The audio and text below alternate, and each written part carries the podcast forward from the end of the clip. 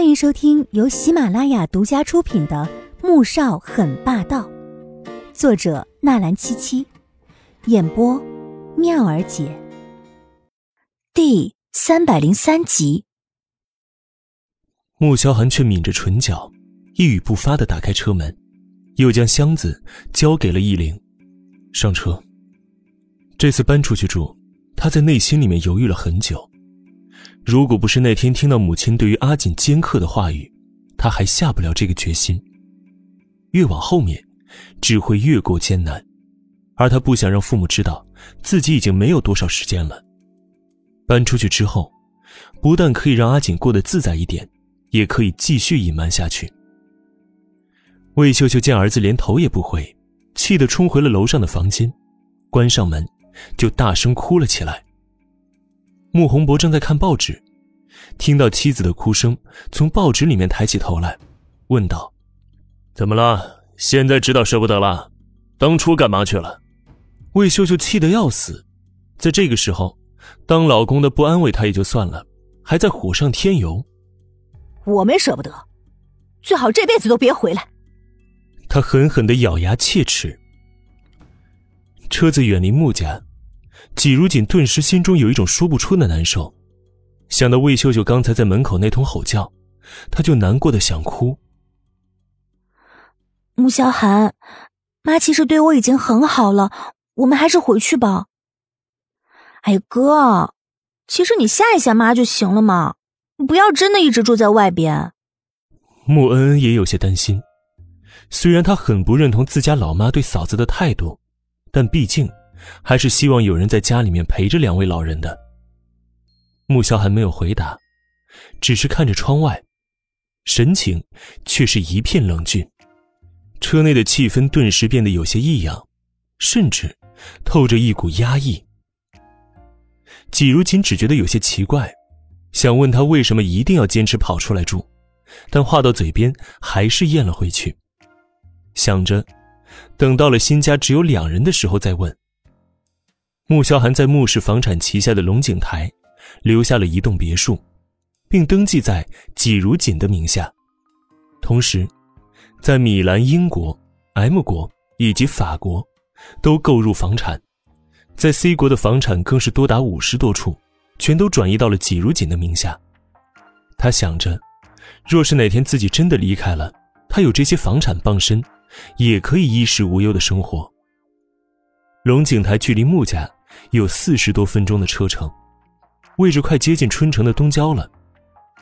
整个片区面朝大海，背靠苍龙山，刚刚开盘便已经销售一空。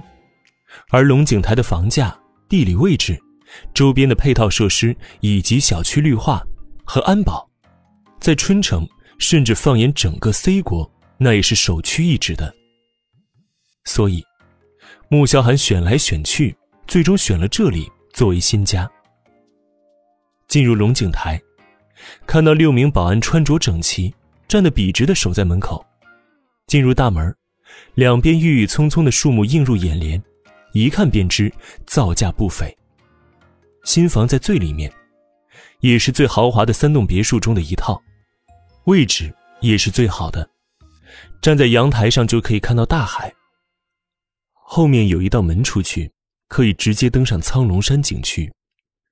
平时要锻炼身体，爬山也是十分便捷的。每一个片区都有几名保安执勤，四周摄像头更是三百六十度毫无死角。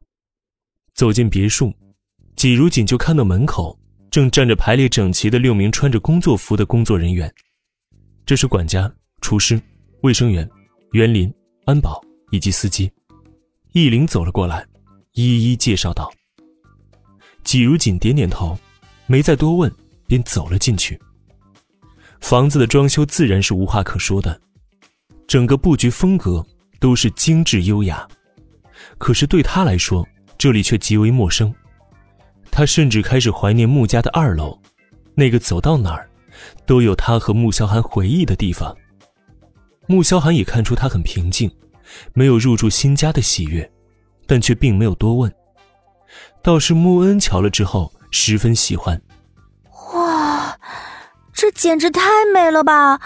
还可以看到海景啊！一灵复飞，能不美吗？整个龙井台最好的位置，现在已经市值两亿多了。去楼上看一看。穆萧寒说着，牵着他上了二楼。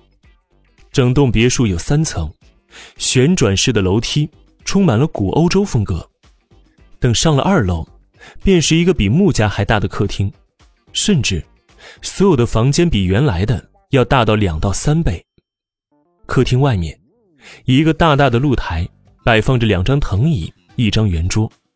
朝对面看去，正好在碧蓝的大海上。远处有像小山一般的海礁巨石，几艘轮船正在海面上行驶，有海鸟飞在上空，盘旋长鸣着。阿锦，来看看你的工作室。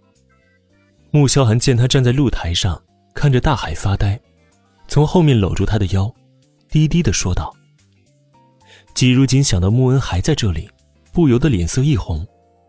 哎，恩在呢。”他去楼上看自己的房间了。穆萧寒笑了起来，在他的小嘴上啄了一口，牵着他往里面走去。本集播讲完毕，感谢您的收听，记得点赞订阅哦。